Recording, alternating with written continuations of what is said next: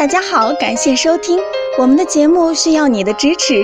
如果您有任何问题，可以加微信 a 八二零二零幺九八咨询。接下来有请主播为大家带来今天的节目。听众朋友们，大家好，今天我们讲一下关于黑豆的话题。黑豆被古人誉为肾之谷。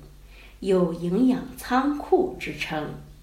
我们在市场选购黑豆的时候，剥开外皮可能会遇到内心的颜色是不同的。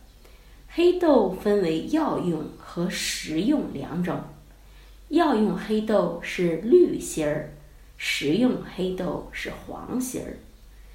有一次我在讲中医养生课的时候，有一个男听众。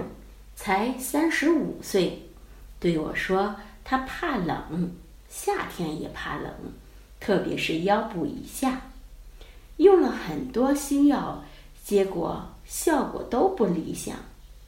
我断定他是典型的肾阳虚，我建议他用黑豆九十克，锁阳十五克，淫羊藿十五克。再加上三片鹿茸片煎服，连续吃一个月能改善怕冷。我还提醒他，用黑豆的期间千万别喝酒，酒多了伤肾，肾虚会导致排泄不畅通，需要先调理一个月。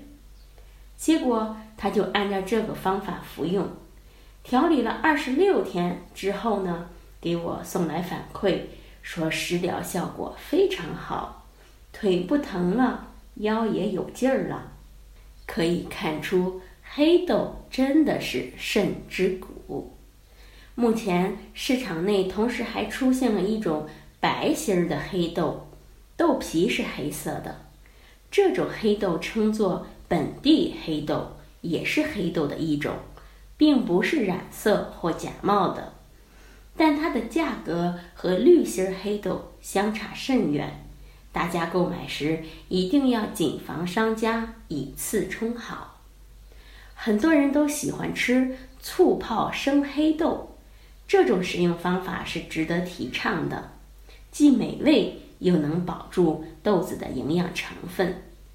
但醋泡黑豆并不适合所有人。比如对植物蛋白过敏的人就不能吃，胃肠功能低下者吃了会胀气不消化。对醋而言，痛风患者和酸性疾病有关的患者就不能食用了。胃肠不适的朋友也不宜常吃黑豆。好，这就是我们今天讲的黑豆这个有用的东西。希望大家能平常多吃一点。